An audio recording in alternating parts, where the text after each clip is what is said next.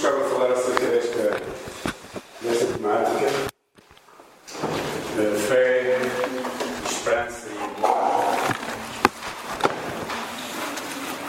Há um versículo em, em 1 Coríntios 13, 3, eu acho que está a funcionar, que fala acerca destes três amigos inseparáveis.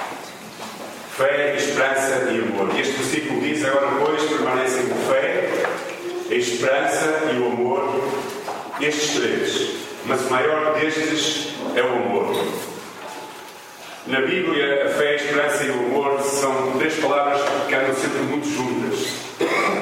São uma espécie de trilogia, ou seja, três coisas que caminham muito, muito, muito juntas umas com as outras. E na, na realidade elas surgem em várias passagens bíblicas. Uh, esta, estas três uh, palavras, não é? Uh, por exemplo, em 1 Tessalonicenses, capítulo 5, versículo 8, diz: Vestindo-nos da coraça da fé e do amor. Sabem que é uma coraça, não sabem?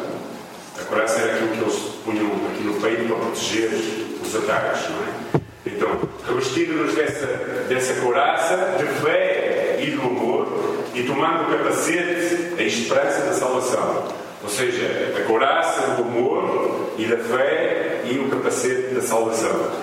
Também em Colossenses 1, 4 e 5 diz assim: Paulo dizia aos Colossenses: Desde que ouvimos da vossa fé em Cristo Jesus e do amor que tendes para com todos os santos, por causa da esperança que vos está reservada nos céus. Ou seja, ele, Paulo estava, estava alegrado porque havia fé em Cristo Jesus no, povo de Colossos, não é? Ele sabia, ele ia falar do amor que era presente, era, era, era palpável, ou seja, era, era revelado na sua vida, de uns com os outros, e também na bendita esperança naquilo que os acordava, não é? Nos céus.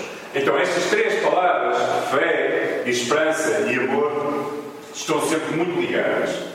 Na realidade, sem fé não há grande esperança.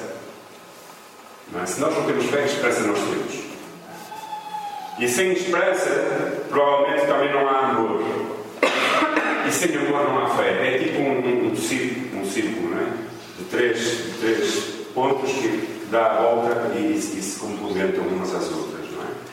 Então, na verdade, eh, quando nós temos fé, esperança e amor na nossa vida, isto ajuda-nos e de alguma forma influencia as nossas vidas, as nossas escolhas, na maneira que nós vivemos, na forma como nós uh, nos relacionamos uns com os outros, naquilo que nós escolhemos para a nossa vida. Ou seja, estas três coisas, fé, esperança e amor, influenciam as nossas decisões e, por, por, por suposto, a nossa própria vida. Não é? Então, eu gostava de hoje analisar estes três elementos, ou estas três palavras, e o que é que elas representam de uma forma que nós pudéssemos percebê-las e vivê-las na nossa vida, não é?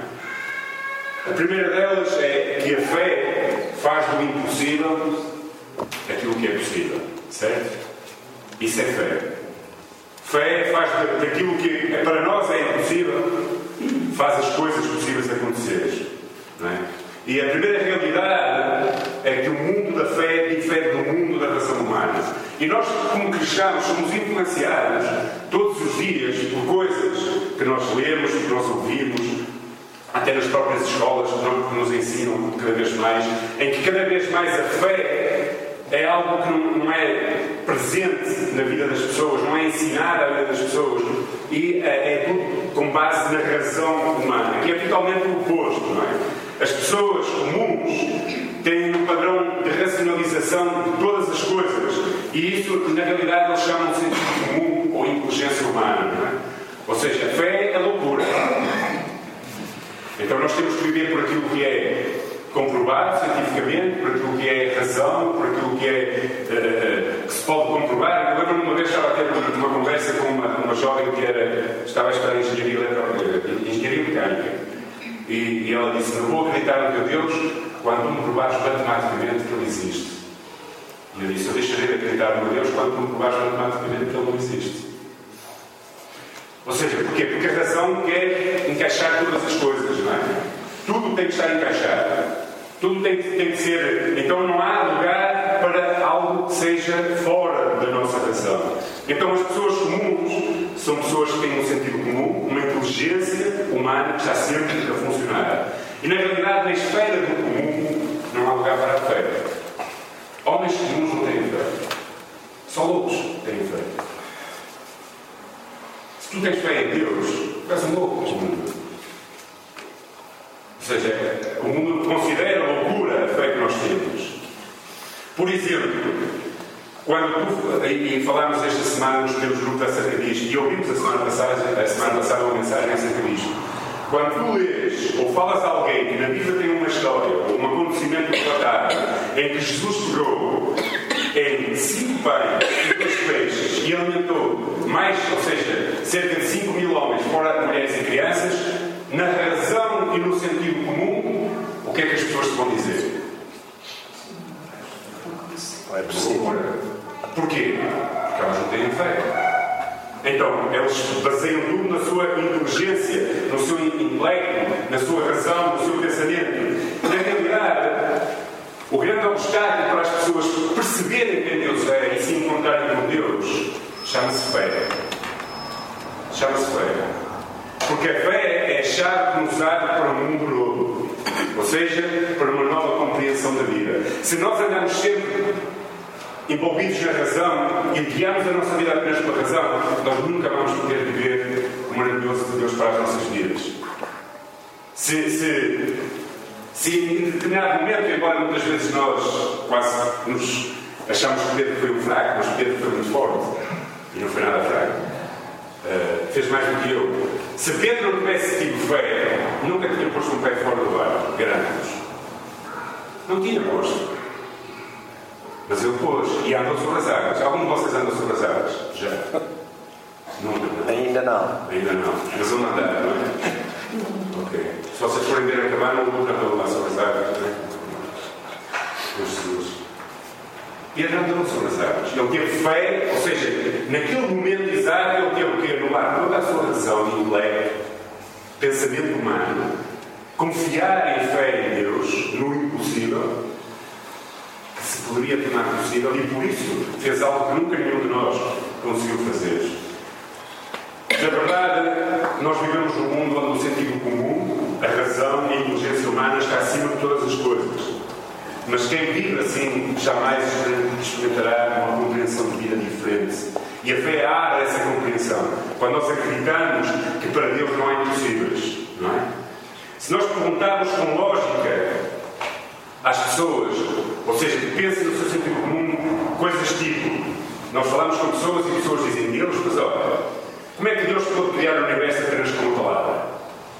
Eu às vezes com palavras crio confusões. É? Às vezes com palavras criamos em confusões nos espíritos, dizemos coisas que não devemos, ofendemos pessoas e tudo mais. Mas Deus pegou na confusão toda e com a sua palavra para tudo o que nós conhecemos. Faça-se isto, faça-se aquilo. E as pessoas comuns e normais o que é que vão dizer? Isso é um conto de fadas, não é? Como é que Jesus pôde caminhar sobre as águas do Pedro? Como é que foi possível? E digo isto era uma coisa que a mim me fazia muita confusão. Como é que era possível que Jesus pudesse nascer de uma virgem? Não que ninguém nasceu uma virgem. Como é que Jesus nasceu uma virgem? Bom, com tecnologias talvez fosse possível fazer uma operação ou qualquer coisa e meter lá, não sei. Mas como é que é? É? Isso, isso, isso só Isso é uma loucura. É? Como é que era possível Jesus ter ressuscitado ao terceiro dia? Conhecem alguém que já tivesse ressuscitado? Conhecem? Então, a razão humana não consegue perceber esta compreensão, esta dimensão da vida. Se temos fé, nós podemos compreender isso espiritualmente e temos a segurança de que o Senhor não está limitado à razão humana, nem ao intelecto humano, nem às leis que Ele próprio criou. Ele pode escolher obedecer a essas leis, mas Ele não está limitado a elas. Como é que podemos aceitar estas verdades apenas com razão? Por exemplo, para mim, um dos maiores milagres que acontece na vida, não é um dos maiores, para mim, o maior milagre que acontece na vida chama-se salvação. Como é que alguém com razão e intelecto em pleno século XXI pode crer que um homem há dois mil e pico anos atrás viveu, andou cá entre nós, pecou, ensinou, fez milagres, fez todas aquelas coisas. Depois foi crucificado, morreu e ao terceiro dia ressuscitou. Ressuscitou para que seja o primeiro de muitos e que através do seu sacrifício de há dois mil anos atrás, eu hoje posso ser salvo. Alguém com razão pode compreender isso? Ninguém. Só com fé. Ou seja, só através da fé. Por isso é que eu afirmo que o maior milagre que pode haver é a salvação de alguém. Porque ninguém consegue ser salvo pela razão. Tem que ser sempre pela fé, acreditar de que isto aconteceu. Então, esta fé, ela é originada em Deus e dirigida para Deus. Ou seja, Deus cria em nós, derrama em nós fé para que nós nos possamos dirigir e compreender as suas verdades. Na verdade, a carta aos Hebreus isto. Ora, a fé é a certeza daquilo que esperamos, é a prova das coisas que não vemos, pois foi por meio dela que os antigos receberam o testemunho. A fé é a certeza daquilo que nós esperamos e a prova das coisas que nós não vemos. Ou seja, é incompreensível à mente humana, mas na realidade exerce em nós uma atitude de, de, de, que influencia a nossa vida, que nos abre um novo caminho na nossa vida. E era isso que Paulo estava a dizer. Na realidade, nós podemos dizer que a fé é o quê? É certeza do desconhecido. É ou não é? É certeza do desconhecido. É certeza de que aquilo que Deus fala na Sua palavra e daquilo que Deus, Deus uh, diz através das Suas promessas e daquilo que a Bíblia diz é a verdade para as nossas vidas. E há, há cinco aspectos que eu gostava de ressaltar. A primeira é esta: a fé leva o ser humano a explorar aquilo que é desconhecido. Ou seja, leva-nos além da nossa compreensão. Nós não conhecemos ainda. A certeza do que se espera. É? Aquilo que ainda não se viu. Isso é fé. E é isso que Paulo está, que, que, que o Hebreus está, está a falar. É que foi Paulo? Não sabe muito bem se foi Paulo que escreveu a carta. Por um estilo literário não parece ser. Mas o autor da carta aos Hebreus está a dizer isso. E se vocês forem ler, o maior exemplo disso tudo é ler Hebreus capítulo 11. Leiam o que é que fala lá acerca dos heróis da fé. Todos eles viveram com base no desconhecido. Começa logo por Abraão, é? que é conhecido por pai da fé. O que é que ele fez? Tem um encontro com Deus que ele não conhecia, porque ele era um, um idólatra, não é? Não conhecia Deus. Deus fala com ele, manda para uma terra, dá um GPS, não foi? E diz: Olha, segues as indicações do GPS, vou mandar o satélite que vais. Não, ele disse: Deixa a tua parentela, é? Todas aquelas coisas que ele tinha, e vai para uma terra tua conhecida, é? Não, uma terra que ele não conhecia. E ele foi em fé. E a fé é isso mesmo. A fé é andar, é explorar aquilo que é desconhecido. Depois, a fé cria valores que, apesar de invisíveis, eu pus ali condiciona, mas não era condiciona que eu queria escrever. Eu queria dizer influenciam a vida das pessoas e da sociedade. Se todas as pessoas vivessem à luz da fé, acreditando naquilo que Deus fala como sendo verdade, naquilo que a Bíblia fala como, como, como seja a maneira certa de viver, acreditem que vivendo dessa forma, com fé naquilo que está lá escrito, a nossa sociedade poderia ser muito melhor. As nossas próprias vidas, as nossas próprias vidas, com certeza, muito melhor serão. A Bíblia tem, tem palavra, indicações, conceitos para todas as esferas da vida.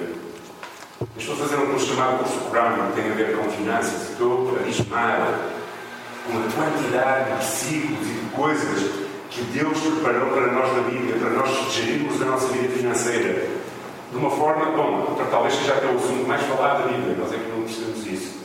Mas é incrível a quantidade de coisas que eu estou a ler aquilo e estou a dizer, verdadeiramente, se nós vivermos isto, evitaríamos tantas coisas, mas para viver isto é preciso ver. É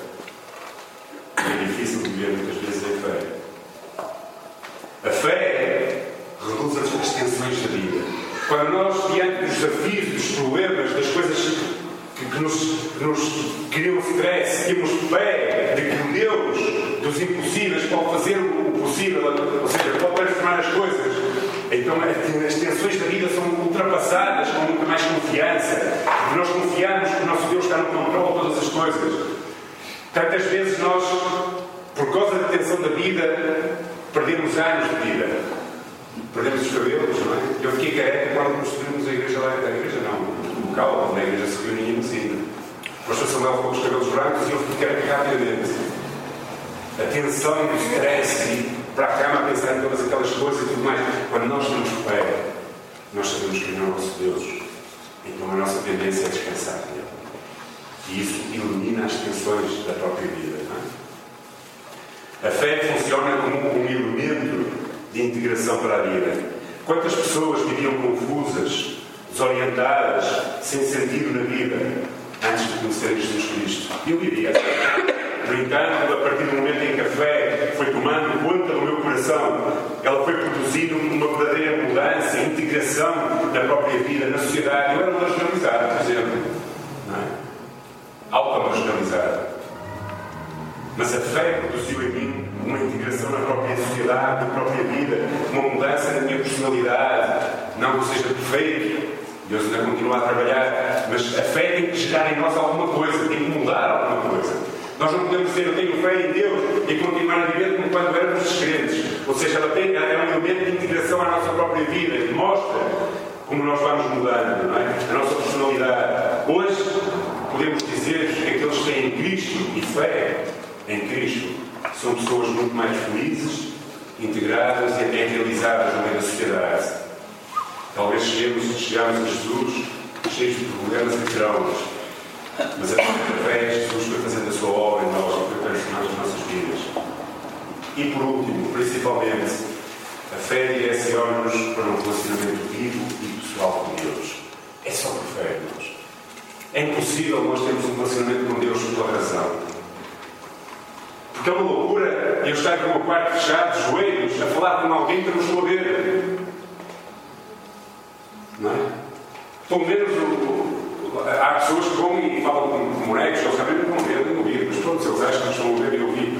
Mas fechar-te no teu quarto, em qualquer lugar, nós aqui a adorar e fazer orações, é por fé. Ou seja, a fé é feita na nossa vida em que nós compreendemos que somos direcionados para um relacionamento vivo e pessoal com Deus. Isso é que é cristianismo. Sabe, cristianismo não é um conjunto de regras, de leis, de normas. Tantas e tantas vezes nós, líderes religiosos, impomos sobre a vida das pessoas.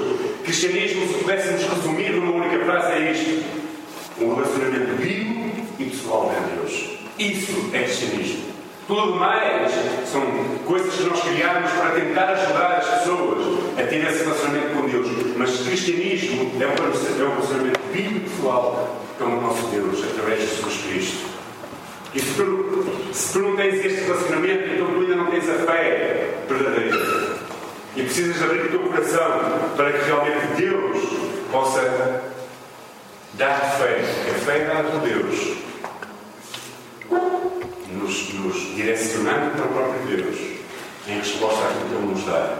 Então, primeira grande realidade, precisamos de fé para viver esta nova dimensão da vida que Jesus Cristo nos abriu ao morrer e ressuscitar na cruz do Calvário, dando-nos uma oportunidade de um relacionamento vivo e pessoal com Deus.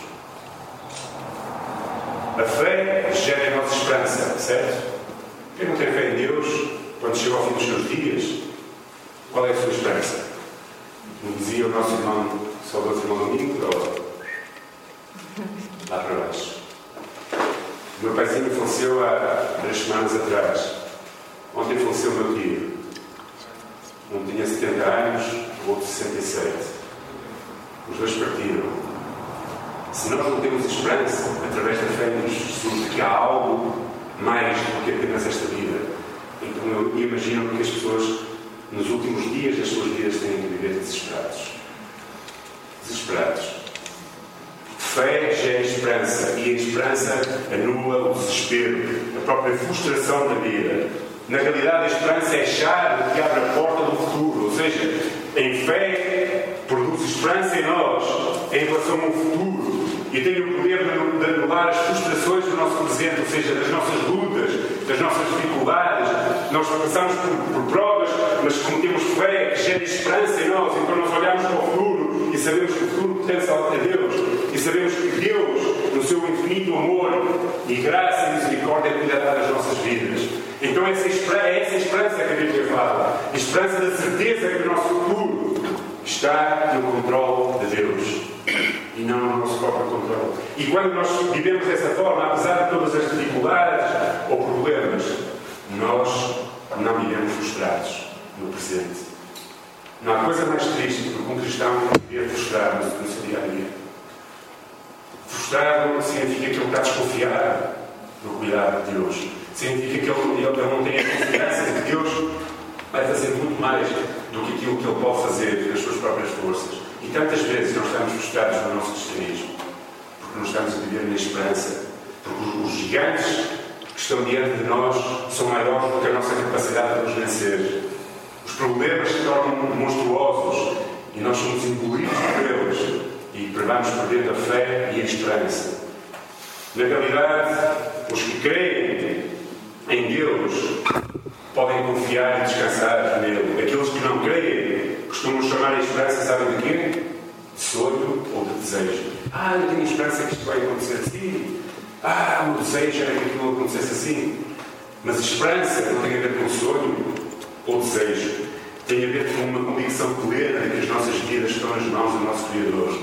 E não, não, não importa se desejamos ou não desejamos, é uma realidade que ninguém pode fugir. Biblicamente podemos esperar, expressar a esperança com duas palavras. Uma é segredo. Em Colossenses 1,27 diz que Deus traz todas as coisas aos quais faz conhecer quais são as riquezas da glória deste mistério entre os gentios, que é Cristo em nós, a esperança da glória. Paulo estava a dizer aos Colossenses que a nossa esperança vem de Cristo, é Cristo em nós que nos dá esperança numa glória. E a outra esperança tem a ver com promessas. Com as promessas que Paulo tinha, que, por exemplo, testemunhar em Atos capítulo 26, 7, dizia ao rei Agripa, não é? que servia a Deus continuamente, noite e dia, por causa da esperança que havia nele, naquilo que viria no futuro. E dizia ao rei Agripa, por isso eu sou acusado pelos judeus. Ele vivia com base na esperança. Na realidade, é isso que é a esperança. Esperança é acreditar que as nossas vidas estão nas mãos de Deus, mesmo que nós ainda não conheçamos qual é o nosso futuro. Esperança envolve um sentido do futuro. Na realidade, envolve uma confiança de que as nossas vidas estão nas mãos de, de, de, de Deus. Nós, os cristãos, aguardamos a esperança da bem-aventurança, diz em Tito, capítulo 2, versículo 3 aguardando a bem-aventurança, a bem-aventurada esperança e o abracamento da glória do grande Deus, nosso Senhor Jesus Cristo. Na realidade, a esperança funciona assim, como uma âncora na nossa alma. Quando nós temos esperança, nós ficamos firmes, nós sabemos em quem acreditamos e sabemos que em, que em quem acreditamos nunca, jamais nos irá defraudar. A pergunta é: vivemos nós nesta esperança? Quando nós olhamos à nossa volta para o mundo, que é que nos, o que é que nos faz sentir dentro de nós? Se nós nos agarrarmos à esperança que vem da fé, jamais nós seremos abalados. Podemos, a nossa casa pode vir tempestade, podem vir ondas, ventos, mas ela está firme numa rocha, confiando no Deus da sua vida. Quando nós olhamos para a nossa volta, o que é que nós vemos? Vemos pessoas a matar pessoas como se fosse comer um pão com manteiga, maridos esfaqueiam mulheres, mulheres fazem mal aos maridos, pais aos filhos, filhos aos pais. Vemos uns jovens que se tentam divertir num lugar para ver uma cantora americana e de repente está lá um maluco que rebenta uma bomba e mata 20 e tal pessoas, 30 pessoas, a maior parte delas crianças e adolescentes. Se nós olharmos para o mundo à nossa volta, nós não temos esperança. Vocês têm esperança de um mundo melhor? Dificilmente. É? Eu agora penso às minhas filhas, ok, agora querem ver um concerto no Ceador, querem ir um Ceador, sei lá, ao Porto, ver agora há muitos concertos, não é? E eu sempre penso, tá, o maluco está lá, não é? vai, mete umas bombas, rebenta, mata ali 30, 40 pessoas, sem se importar, ou vem com um caminhão que nós vemos em França. Sei lá, esperança. Se, se, a nossa esperança está baseada naquilo que o mundo tem para nos oferecer, então nós vamos ficar desesperados. Porque o nosso presente e o nosso futuro, com base naquilo que nós vemos acontecer no mundo, é muito mal. Muito mal mesmo. Então o que fazer? Será que há esperança em meio a este caos em que nos encontramos? Do ponto de vista humano, esta esperança é sofrível e, e, e, em muitos casos até descartada. Pessoas não conseguem. Sabem, ontem fomos à casa da minha tia, uh, estava com os meus primos e a minha tia, um bocadinho à noite, e eu, eu não ouvi, mas a minha mãe disse que estavam lá duas pessoas de idade revoltadas com Deus. E a queixar-se de Deus e a culpar Deus por tudo o que acontece, e por mundo, e por isto e por aquilo. Essa, essa é a realidade. As pessoas não querem saber de Deus, mas quando acontece alguma coisa, como Deus de tudo. As pessoas não querem ser, não gostavam, não, ser, sempre, sempre que alguém me diz assim, ah, porque é que Deus permite isto? Guerras, eu digo, os homens são maus. Ah, mas Deus podia evitar. Eu digo, olha, tu gostavas de ser telecomandado? Vai para a direita, para a esquerda. Vai. As pessoas querem ter liberdade. E os maus escolhem fazer coisas. Mas, mas depois querem culpar Deus da própria liberdade que eles querem ter para fazer as coisas pessoas vivem sem esperança olham à sua volta e descartam. Não há, não há esperança. Não há nada. No entanto, no ponto de vista de Deus, é perfeitamente possível encontrar, ter e alimentar a nossa alma de esperança. Se nós olharmos para Deus, onde vem o nosso socorro, aí nós encontramos esperança. A palavra de Deus diz em Romanos capítulo 15, versículo 13, que o Deus da esperança enche toda alegria e paz as nossas vidas, por sua confiança nele, para que vocês transbordem de esperança através do poder do Espírito Santo. Ou seja, é o Espírito Santo em nós. Romanos capítulo 15, versículo 13 diz que o Deus, Paulo estava a, falar e a dizer que o Deus da esperança nos enche de alegria. Nós temos o Deus da esperança. Talvez tu hoje não tenhas o Deus da esperança. Talvez precises de, de, de, de voltar para Deus e fazer como como seguir o conselho desta música que nós cantamos, render-te aos pés de Deus. E dizer, Senhor, tenho vivido desesperado, mas eu quero essa esperança. Porque Deus nos enche, Ele é o Deus de toda a esperança. E enche a nossa vida de alegria, de expectativa, de paz, em que nós podemos descansar e confiar. E isto tudo através do Espírito Santo. Amém? Nós não estamos órfãos. No mundo tereis aflições, mas tendo com ânimo, porque eu venci o mundo. E também disse estaria connosco até ao fim. O Deus de toda a consolação, de toda a esperança, é o Deus que tem capacidade de encher a nossa vida dessa esperança, de alegria e de paz. E por último, a esperança mantém dentro de nós a chama da certeza de que nem tudo está perdido. Isso é em muitas esferas da vida. É? Quando nós estamos no meio das dificuldades, dos obstáculos, a esperança faz-nos prosseguir, faz-nos continuar a caminhar, faz-nos viver convictos de que as coisas vão melhorar e de que Deus vai agir na nossa vida. Talvez depois estejas a passar por dificuldades, por problemas, por angústias, por coisas que gostavas de ter mudado na tua vida. E eu te digo, volta-te para Deus. E que Deus encha a tua vida de esperança. Não de desejos, nem de sonhos, mas de uma convicção séria de que Deus está no controle da vida.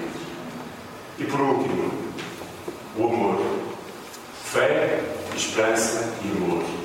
E o amor é aquilo que reaviva a nossa própria vida. Muito se fala sobre amor, se escreve sobre amor, mas infelizmente pouco se tem vivido o amor. Muitos poetas escrevem coisas belas sobre amor, Agora até o Festival da Canção, a música falava sobre amar por dois ou algo assim, não é? Como é que é? Amar a dois. Amar, amar a dois. Amar pelos dois. Ou amar pelos dois, eu acho que é isso, ok. Letras bonitas, é? eu até fiquei surpreendido, gostei muito da, da, da, da música. E da, maneira como foi cantada. Pessoas escrevem sobre o amor. Mas uma coisa é falar ou escrever, e outra coisa é viver com base Muitas vezes nós dizemos à nossa esposa eu amo muito, ao nosso Deus eu amo muito, às nossas famílias eu amo muito, mas na realidade, na prática, não mostramos amor a Deus. Não estamos ao lado deles, não nos incentivamos, talvez, fazemos coisas que não são as melhores. Na realidade, os conflitos na vida conjugal, familiar, relacionamentos interpessoais seriam resolvidos e só podem verdadeiramente ser resolvidos, sanados, curados através do amor. É o amor na nossa vida, plantado nos nossos corações, que nos faz verdadeiramente ultrapassar as diferenças. Às vezes nós temos a tendência a dizer que Deus é amor. Uma coisa é dizermos que Deus é amor, e outra coisa é falar sobre o amor de Deus. Não é a mesma coisa. Eu posso falar sobre o amor de Deus, mas o amor de Deus não é a mesma coisa que dizer que Deus é amor. Porque, na realidade, o amor de Deus pode ser manifesto de muitas maneiras.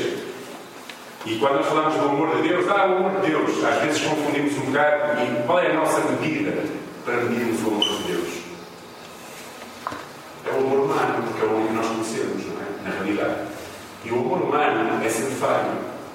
O amor humano nunca é perfeito. Por isso, falar do amor de Deus falar das manifestações que às vezes nós sentimos do amor de Deus. Mas dizer Deus é amor. Não estamos a dizer que Deus se manifesta às vezes, estamos a dizer que Deus é amor, faz parte daquilo que Deus é. Deus é sempre amor. Este dia estava a ouvir uma pregação de um, de um, de um pastor da internet, tu até vi, certa medida, chamado Paulo, uh, Paulo Washer, ou assim, acho que é. E fiquei escandalizado com o que ele disse. Disse que Deus odeia os pecadores. E foi lá buscar um versículo, Salmos 5, capítulo 5. Salmos capítulo 5, versículo 5. Dizendo que Deus odeia o pecador e começou a fazer uma dissertação, ele é um pregador excelente. É? E depois comecei a fazer uma pesquisa e vi quantidade de pastores no Brasil. Uma quantidade enorme, alguns deles bem conhecidos, a afirmarem a mesma coisa, que Deus odeia o pecador, que Deus odeia o pecador. Eu fiquei incomodado, não consigo perceber. E pus lá uma mensagem disse: Não concordo com quase nada do que você está a dizer. E depois começaram pessoas logo a debater, então vai buscar a Bíblia e explica não sei o quê, rebate. E eu disse: Eu não vou entrar em discussões com vocês. Eu podia buscar aqui uma data de versículos que dizia que Deus ama o pecador. Mas não vale a pena, para quê? Entrar em discussões. Eu posso garantir: Deus ama-te. Sempre porque Ele escolheu amar-te. E Deus não muda. Deus não está de acordo com muitas das coisas que nós fazemos, mas Ele nos ama. Então, falar de amor é uma coisa, viver, experimentar o amor é outra coisa. Porque o nosso amor humano é condicional. O nosso amor humano, na realidade, muitas vezes depende da forma como as outras pessoas nos respondem na nossa relação com elas. E se elas nos fazem mal, ao final nós podemos vontade de as amar. Muitas vezes. É? Por isso os casamentos acabam, relações de amigos acabam, mas a relação com Deus está sempre aberta. Deus é verdadeiramente amor. Eu escrevi isto. Deus ama-nos mesmo que não se alegre com as más escolhas, ou ainda que façamos com que Ele se entristeça por causa delas. Mesmo assim, Deus continua a amar-te. Nunca te vai deixar de amar. Essa é, eu acho que é uma das grandes mensagens daquele filme que aí muita gente não gosta, não é? Aquela E sempre nos vai amar, independentemente das nossas fracas escolhas. O amor de Deus é leal, sacrificado, não muda, é sempre fiel. Então, sacrificado, Jesus Cristo deu a vida por cada um de nós. E não porque nós éramos bons. Nós às vezes somos capazes de dizer, ok, eu dava a vida pelos meus filhos, não é? Dava a vida por, por sei lá, para a minha mãe ou por alguém, mas Jesus Cristo deu a por ti e por mim. E nós não éramos nem merecedores de tal coisa. Se o amor, diz a palavra de Deus, cobre multidão de pecados. O amor, diz a palavra de Deus, cobre, cobre a multidão dos pecados. O seu amor, na realidade, limpa-nos dos nossos pecados. O amor de Deus é fiel e verdadeiro e nunca, jamais nos irá decepcionar. Nunca, jamais. Eu posso decepcionar as minhas filhas, mas Deus nunca me irá decepcionar se eu vivo na fé e na esperança daquilo que Ele é. Posso mesmo garantir que não há ninguém nesse mundo ou neste mundo que não necessite desse amor. Todas as pessoas necessitam ser amadas. Até mesmo nas nossas relações interpessoais. É? Havia um estudo que dizia que os, os nazis separaram crianças uh, nos anos da guerra e, e, e puseram as crianças afastadas de todas as pessoas para fazer experiências com elas. E as crianças que não recebiam afeto e amor não cresciam igual às outras, não desenvolviam o intelecto da mesma forma, ou seja, a falta de amor, de, de, de carinho da parte de outras pessoas, acabava por fazer com que elas ficassem doentes. E nós precisamos de amor na nossa vida. E eu posso garantir que não há ninguém neste mundo que nos ame como Deus nos ama. E nós devemos aprender com Ele a amar-nos também uns aos outros. Nós podemos viver numa casa melhor, podemos comer uma melhor comida, podemos ter milhões de euros no banco, mas se não tivermos amor e se não nos sentirmos amados, será o mesmo que não desfrutar de tudo aquilo que nós possuímos. Porque na realidade, sem amor, a vida fica vazia. Amor dá sentido à vida e dá sentido àquilo que nós realizamos. Amor preenche o nosso vazio. Sabem o que me levou verdadeiramente a conhecer Jesus? Claro, foi o Espírito Santo que me convenceu. Mas foi o amor. As pessoas às vezes têm doenças, dor. Eu tinha um problema de drogas, não é? Mas o que me cativou realmente no coração foi perceber que Deus me amava incondicionalmente. Isso mudou radicalmente a minha vida. Saber que Deus, eu, que não era merecedor de nada, que havia já tantas asneiras na vida. E saber, naquela noite, fui uma casa de banho, é? sem, sem teto, no meio do campo, a cheirar a vacas. E eu olhei para o céu e disse: Deus, tu me amas mesmo, muda a minha vida, senão eu acaba. Não é? Eu estava decidido no dia a seguir ir embora. E Deus mudou o meu coração. E inundou-me de amor. E eu percebi o quanto eu é? Por isso, amor faz parte dos nossos relacionamentos.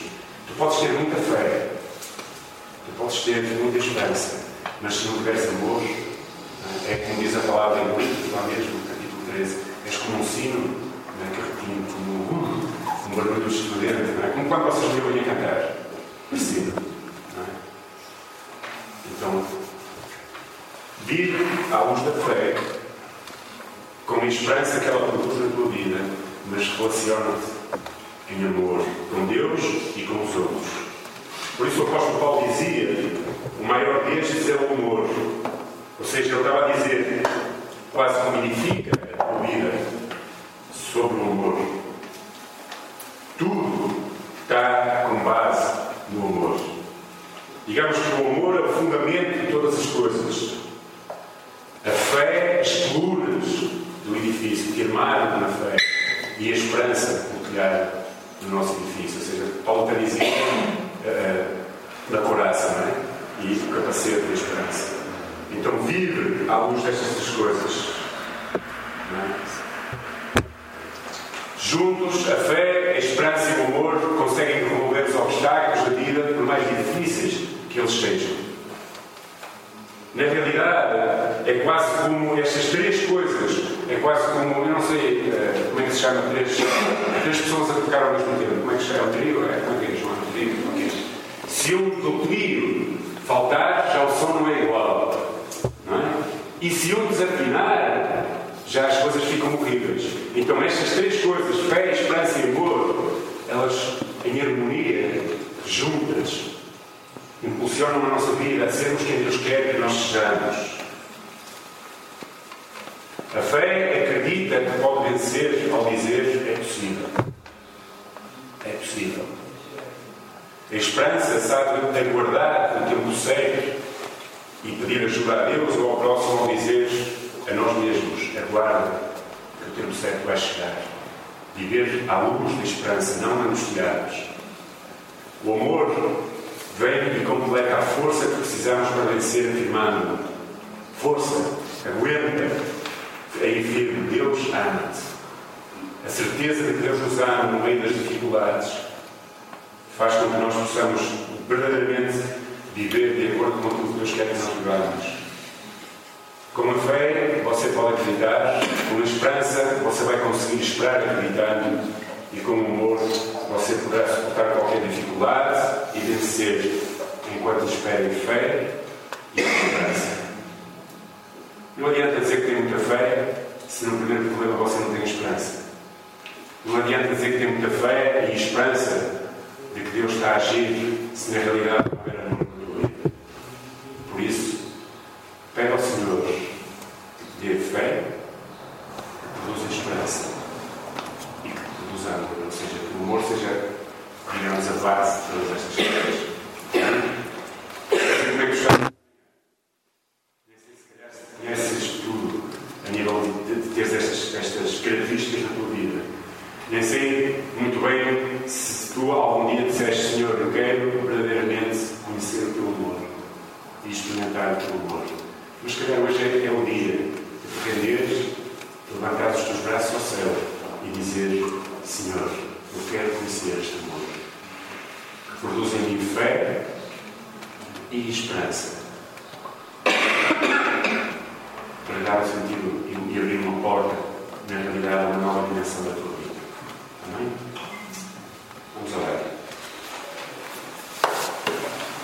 Senhor, a tua palavra é muito mais do que aquilo que tu me falaste.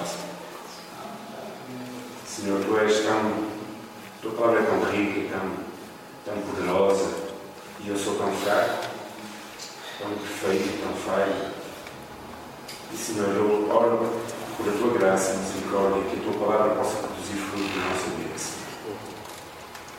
Que a tua bendita palavra não volte vazia, Senhor, mas possa produzir em nós aquilo que tu queres que ela produza, Senhor. Senhor, eu não conheço o coração de ninguém, mas tu conheces. Nesta manhã, eu te peço, Senhor, àqueles que se calhar têm vivido sem fé, desesperados, Senhor, e se calhar até mesmo sem conhecer verdadeiramente o teu amor. Eu oro, Senhor, para que nesta manhã tu possas produzir fé, possas derramar fé sobre os seus corações, Senhor. Que os, teus, que os seus corações sejam inundados, Senhor, da tua presença. Neles verdadeiramente essa fé que nos dá esperança de que, ainda que nesta vida possamos sofrer, ter dificuldades e obstáculos, há um lugar muito melhor e a certeza, Senhor, de que nada daquilo que acontece nas nossas vidas foge do teu controle, Senhor. A certeza, Senhor, de que, de que nada que acontece nas nossas vidas é porque tu já não nos amas. Tantas vezes, Senhor, quando as dificuldades vêm, os problemas, nós achamos, ah, Deus já. Mas, Senhor, convence-nos do contrário, Senhor. Tu és amor. Por isso, derrama o teu amor sobre os nossos corações, Senhor. Derrama o teu amor sobre as nossas vidas, Pai. Eu oro, Senhor, se há aqui alguém nesta manhã que ainda não experimentou o teu amor, Senhor, que tu possas tocar a sua vida. Ele possa compreender, Senhor, que tu morreste, Jesus Cristo, na cruz do Calvário, porque o amas. Que tu possas vir ao seu coração, Senhor. Que possas tocar a sua vida, Senhor. E possas mudar, Senhor, mudar radicalmente o seu presente, o seu futuro e a sua eternidade, Senhor. Porque quando nós nos entregamos a Ti, Tu não mudas só a nossa vida de agora. Tu mudas tudo, Senhor. Tu mudas a história, Tu mudas o rumo, Senhor. E nós podemos ter a certeza que a partir desse dia, Senhor, o nosso nome está escrito no livro da vida. E essa é a bendita esperança da glória que nós temos em Cristo. De que um dia, Senhor, nós teremos a Tua presença. De que um dia não haverá mais choro, não haverá mais incompreensão, não haverá mais guerra nem doença. Mas um dia nós estaremos contigo, Senhor, e seremos tal e qual tu és. E essa é a esperança, Senhor, que deve dar conforto à nossa vida nesta manhã, Senhor, diante dos desafios, diante dos obstáculos, Senhor. Por isso, produz em nós, Senhor, muito mais do que aquilo que nós temos hoje. Senhor, tu conheces as nossas lágrimas, conheces os nossos corações, conheces, Senhor, às vezes o nosso desespero.